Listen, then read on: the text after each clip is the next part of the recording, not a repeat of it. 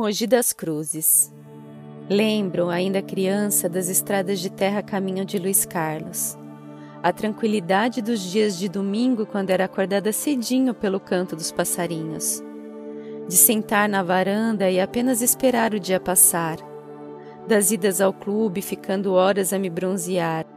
Das brincadeiras na rua. Da dona Fátima que corria atrás de nós quando tocávamos sua campainha e agora, de dentro do carro a caminho do aeroporto, a cidade pequena se tornou grande. A terra foi asfaltada e muitas casas se tornaram prédios. Nem todos nós nos conhecemos mais. Talvez seja a pressa que não nos permite na varanda ficar. Talvez seja apenas o tempo que carrega sua finitude de existir em tudo que toca. É o adaptar-se para sobreviver, como Darwin diria mas não posso negar a saudade que meu coração guarda da tranquilidade de uma cidade pacata de morar. Será que o movimento traz de volta o tempo sem pressa para se olhar? Talvez seja apenas a minha forma de saudade que ficou, tanto faz. A saudade é algo que traz de volta a alegria que passou. Então, por que não abraçar a saudade enquanto meus olhos passam rápido por todo o novo que adentrou? Fecho os olhos e lembro da despedida que fizemos com todos na casa do Fábio. Adaptar-se. Mas que tenhamos saudade para não destruir algo só porque o tempo determinou já passado. Viver no presente é sobrevivência mas viver feliz no presente é ter o coração repleto de saudade do que o tempo já levou e que a lembrança não deixou. Chegamos no aeroporto. Poderia dividir a palavra e dizer porto que voa, inconstância na constância, aeroporto. Quantos sentimentos são permeados por esse lugar? Despedidas, reencontros, fins de ciclo, começos, esperança. É sair ou ir na esperança de algo melhor por vir. Já repararam nos olhos cansados, mas ansiosos daqueles que chegam, e na força por trás das lágrimas daqueles que vão? Minha bagagem era pequena. Prefiro viajar com pouco a carregar mais do que preciso. E no momento, Todo o meu pouco é pensando na saúde do meu bebê. Vamos fazer uma parada de dois dias na Califórnia. Recomendação de descanso para uma mãe barrigudinha e um bebê muito especial. Despachamos nossa bagagem, nos despedimos do motorista e um dos seguranças. O outro viajaria conosco. Súplica de Marta e Rodrigo. Adentramos e logo já fomos direcionados para o procedimento de segurança da companhia aérea, de inspeção de bagagens de mão. Senti um calafrio. Subi a gola da blusa, mas a sensação não passava. Fábio, percebendo, me tirou da fila e ficamos na lateral, enquanto eu abria minha mochila para pegar minha outra blusa. Neste momento, tiros foram disparados na nossa direção. O segurança colocou-se na minha frente. Gritos e pessoas começaram a correr. Fábio e eu nos agachamos enquanto o segurança se mantinha erguido, com a arma engatilhada. Apertei minha barriga. Seguranças do aeroporto invadiram o local. Não encontraram o suspeito pelos tiros. Uma das funcionárias da companhia, me vendo agachada e grávida, nos colocou para dentro, às pressas. Vi o nosso segurança mostrando seus documentos de segurança particular e porte de armas e entrando conosco. Nosso voo não ia ser cancelado, mas outros foram. Uma tropa vasculhava cada centímetro do local. Fábio achou melhor usar a área VIP que o pai era membro para que pudéssemos ficar menos expostos. Fábio, como eles conseguiram me rastrear? Como eles souberam da viagem? Angel, acho que vocês devem ter alguma ligação energética, sei lá. Tomamos muito cuidado com o planejamento, compra das passagens. Durante o trajeto até o aeroporto, nenhum carro nos seguiu. Não sei, meu amor, realmente não sei. Eu precisava falar com Boyle sobre isso. Sinto como se eu estivesse mais fraca e mais suscetível a eles. Mas por quê? O tempo passou rápido na sala. Acho que foi o nervoso, a ansiedade, que deixou o tempo acelerar junto com a frequência de sentires, que agora, com medo, me paraliso diante da porta de saída. Fábio, percebendo, me abraça. Eles podem até sentir seu deslocamento, mas não vão poder atingir você sem antes me atingir. Venha, meu amor. Meus olhos marejaram, mas nenhum medo seria mais forte que a minha vontade de vencê-los. Engoli o choro e entramos no avião. Assim que o avião decolou, eu já estava em boios. Luz Olá, eu preciso falar com os representantes. Mael? Sim, Lu, sou eu. Estávamos já esperando você, me acompanhe. Ele não tocou em mim como nas outras vezes. Talvez ele também esteja sentindo a urgência como eu. O local estava com mais integrantes que das últimas vezes, que eu me lembro, pois minha memória de boios estava ficando bem comprometida. Alguns eu já nem lembrava mais, outros eu achava que lembrava, mas Mael era a luz do meu esquecimento. Tê-lo me fazia ter fé que tudo ficaria bem, inclusive eu esquecer. Olá para todos. Convoquei essa reunião, pois assim como vocês devem acompanhar, os guerreiros estão plenos de acesso à minha vida na terra. Sei que isso é uma incógnita para o nosso povo, desde que viajei para a terra. Mas, mesmo com toda a segurança, trabalho meditativo e energético que venho tendo, quase conseguiram atingir-me hoje. Vocês conseguiram descobrir algo sobre isso? luz.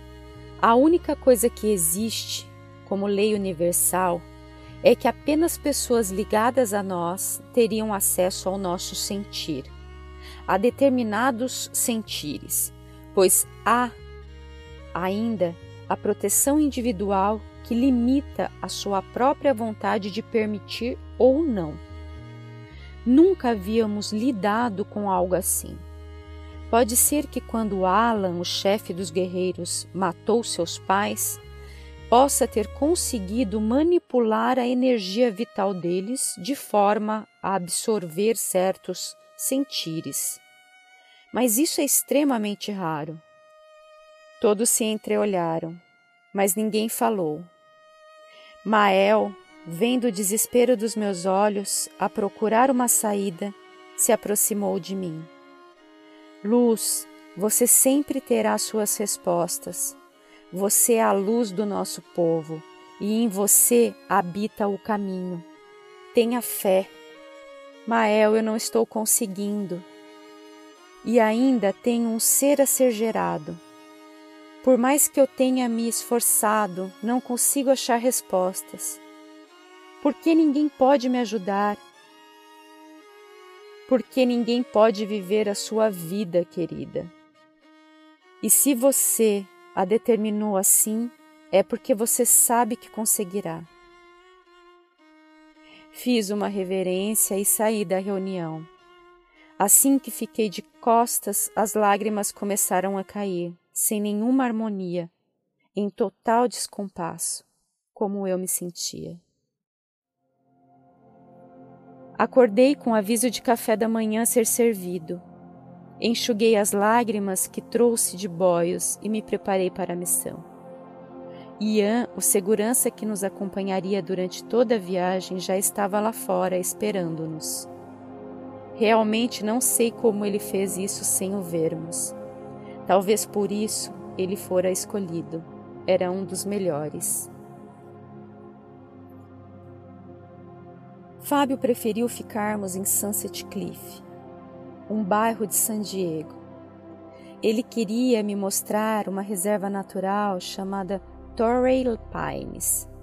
Disse que eu ficaria feliz lá, e eu sei que ele me conhecia. Então, lá vamos nós rumo à felicidade. Depois de mais ou menos duas horas de carro, chegamos. Fábio alugou uma casa que ficava perto da reserva. Tiramos as bagagens, tomei um banho e saímos rumo à surpresa. O asfalto das ruas daqui eram realmente impressionante. Para nós que estamos habituados aos grandes buracos em nossas ruas, aqui era tão plano que me fazia confundir a geometria da terra. Nossa casa alugada ficava numa subida bem íngreme. O local era bem abaixo. Fiquei só preocupada na volta, porque descer estava maravilhoso, flutuava frente à gravidade. Engraçado foi descer tanto para chegar no céu. Que lugar incrível!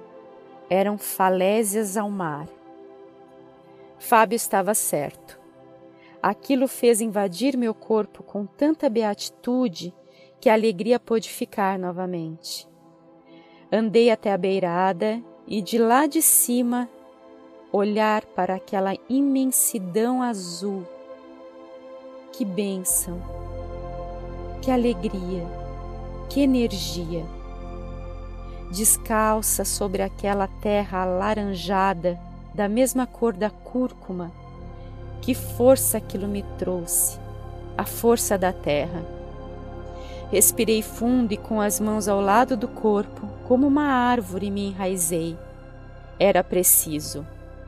Mente que muito voa não enxerga a realidade humana é preciso mente terrena para discernir necessidade de vontade. Fábio me abraçou. Sei que para ele tudo aquilo não era fácil. A perda é um sentimento igual para todos sentir. Ele temia me perder assim como eu a ele. Mas ali, abraçados, enraizados um ao outro, nada nos derrubaria. Nos tornaríamos gigantes como sequoias. Aproveitamos o dia californiano para fazermos programas bem turísticos e esquecer por um momento da responsabilidade e sermos apenas os nossos vinte e poucos anos. Fomos até o pier de Santa Mônica e andamos de roda gigante. Saímos e fomos comer num delicioso restaurante chamado Bubba Gump, e quando saímos do restaurante, sentei no banco com a imagem de Forrest Gump, que também, como eu um dia, quis simplesmente correr, sem parar, até voltar e tudo estar bem. Eu ia deixar tudo bem, e fugir não era minha escolha. Apenas me sentei e sorri para Forrest. Tudo se repete se a gente não cumprir o que se propôs, Forest. Melhor correr depois. De lá, fomos rumo a Encinitas visitar o templo de Paramahansa Yogananda. Sentar no lindo jardim com vista das falésias ao mar e meditar ao som do farfalhar das folhas e o chiurar dos pássaros, que terminavam ao som profundo de cada expirar e inspirar dentro de mim. Não havia idioma que separasse todos que ali estavam. Nossa respiração nos unia a uma língua universal. Por fim, comemos uma linda alimentação plant-based no Graba Green para deixar Hope ainda mais saudável. E voltamos para casa, para prepararmos nossa outra viagem a uma canção que meu povo cantou bem antes da ilha se chamar Havaí. Será que canções ficavam gravadas nas montanhas, aonde o vento nos traz de volta, a sentir o calafrio da nossa vida sem fronteira de?